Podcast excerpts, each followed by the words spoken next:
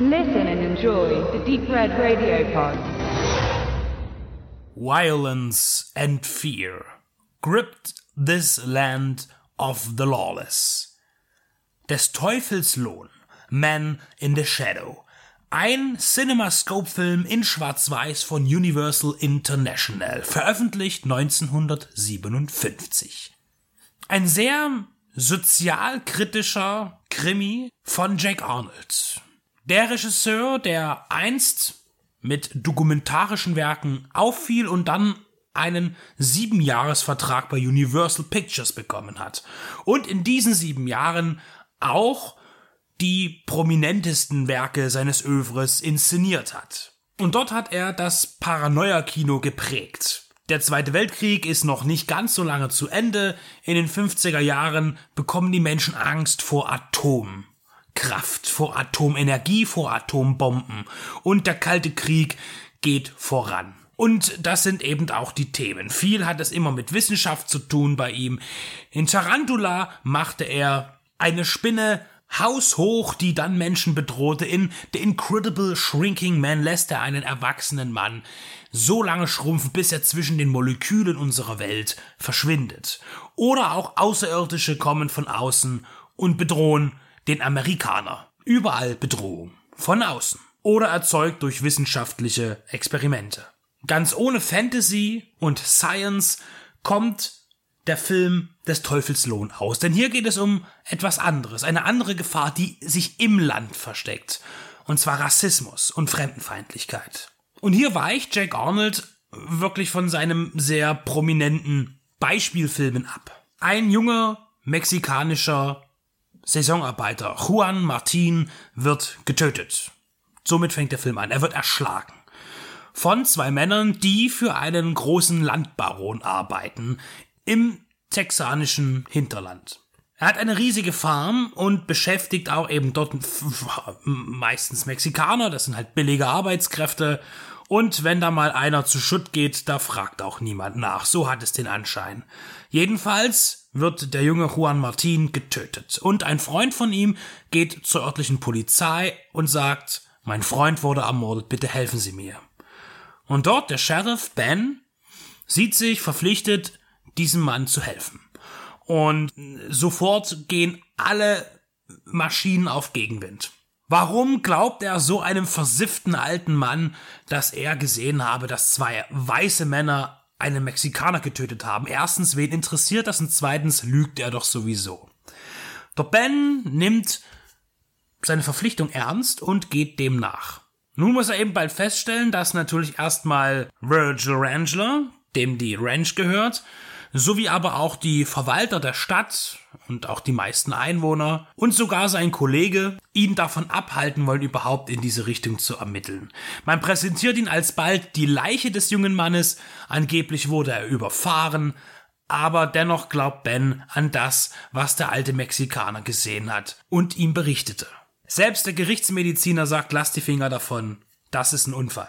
Ben, der Sheriff, wird gespielt von Jeff Chandler, der hat ja nicht mehr so lange dann arbeiten können. Er ist recht zeitig verstorben im Alter von 42 Jahren. Ihm gegenüber steht Orson Welles als schwergewichtiger Gegner. Überhaupt, das ist so, glaube ich, so ein bisschen auch das Thema, will man hier zeigen, wie doch der, der, der satte, der weiße, dicke Mann äh, auch immer wieder den, den Leiharbeiter oder den, äh, den, den Saisonarbeiter, den Ausländer als Vagabunden bezeichnet und wertlos. Obwohl der Reichtum und die wirtschaftliche Habe äh, des Countys, der Umgebung, auf der Arbeit dieser von jenen angesehenen Untermenschen unterfüttert wird. Das Fundament sind. Und auch Ben hat immer damit zu kämpfen, den Leuten das eigentlich klar zu machen, dass auch jene, die äh, auch illegal im Land sind, dennoch die Rechte eines jeden anderen Amerikaners besitzen. Das wird vor allen Dingen interessant äh, in einem Dialog mit seiner Frau. Die Frauenrollen, muss man sagen, sind hier sehr naiv gestaltet. Das ist auch der Zeit und auch, ich denke, dem B-Genre vielleicht hier zuzuordnen. So richtig starke Frauenrollen gab es da irgendwie immer nur in dem B-Bereich ja bei Russ Meyer. Das ist, will ich jetzt aber nicht als Kritikpunkt ansetzen. Es ist hier einfach nur wichtig, dass er sich mit seiner Frau unterhält und man, die bekommen auch Drohanrufe. Und letztlich sagt auch sie, komm, lass die Sache ruhen, hakt da nicht weiter nach. Und er kann es gar nicht verstehen und, und hält dann wieder eine flammende Rede über die Gerechtigkeit. Und sie entgegnet, es waren eh nur Fremde, die nicht von hier waren. Was geht uns das an?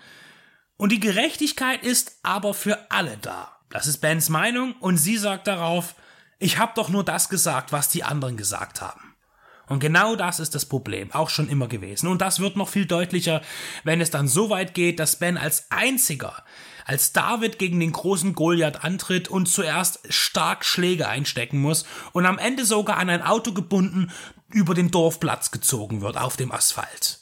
So wie es auch afroamerikanischen Bürgern in jener Zeit ergangen ist. Und alle stehen ringsrum und schauen zu und keiner traut sich hervorzutreten und zu sagen, da läuft was falsch.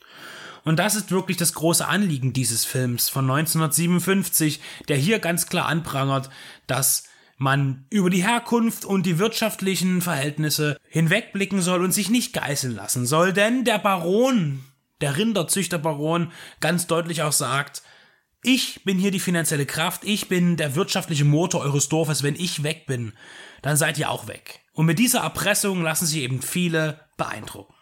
Des Teufels Lohn ist eine sehr oberflächliche Charakterstudie nicht einzelner Personen, sondern eigentlich eines, eines ganzen Landes. Und man ruft auf, ethisch und moralisch zu handeln. Man verurteilt das Schlechte in diesem Film und zeigt den einen, der es besser machen will und wie er letztlich die anderen, die Mehrheit überzeugen kann, dass sie alle im Unrecht waren. Und dann kommt eben der sehr spät erwachte Gerechtigkeitssinn auf und man stellt sich gemeinsam gegen den einen Bösen. Und Jeff Chandler als Ben muss das echt hart erstmal auf einem sehr harten Weg dahin kommen. Und er leidet sehr viel, er muss kämpfen, er ist der Held in dieser Geschichte. Es hat natürlich auch vieles, auch gerade durch diese texanische Weite und den Sand und so weiter, hat es natürlich auch wieder den Einschein eines Westerns und auch die Kleidung. Der Film ist zeitgenössisch zu jener Zeit, aber äh, es hat, es wirkt vieles wie ein Western. Es gibt eben den großen Landbaron und eben den Sheriff, der gegen ihn kämpft und gegen dessen Schergen. Ein typisches Western-Motiv gepackt in die aktuelle Zeit mit sehr, sehr einfachen Figuren, die aber schwere Entscheidungen treffen müssen für sich selbst. Des Teufels Lohn ist ein kleiner, schneller, guter Kriminalfilm und auch Rachefilm sind verschiedene Motive zu finden, der aktuell in Deutschland auf Blu-ray erschienen ist bei Explosive Media und der sich wirklich sehen lässt. Ich mag den Film sehr. Mit 80 Minuten erzählt er alles kompakt in einem Rutsch und wo Jeff Chandler eben auch hier eher etwas hölzern agiert, steht ihm dann doch der große Orson Welles gegenüber, der hier auch nicht seine Glanzleistung abliefert, aber dennoch als, als, ja, äh, Bösewicht, der eigentlich aber erst durch die Umstände, in die er dann selber hineinrutscht, da er seine Schergen nicht mehr unter Kontrolle hat, eigentlich sich da erst zu dem richtig Bösen entwickelt. Auch eine interessante Geschichte hier. Lohnt sich also absolut zu entdecken. Für mich war es tatsächlich auch der erste Jack Arnold-Film, der nicht mit einem fantastischen Element gezeichnet war. Und nun bin auch ich angefixt hier noch etwas mehr zu entdecken.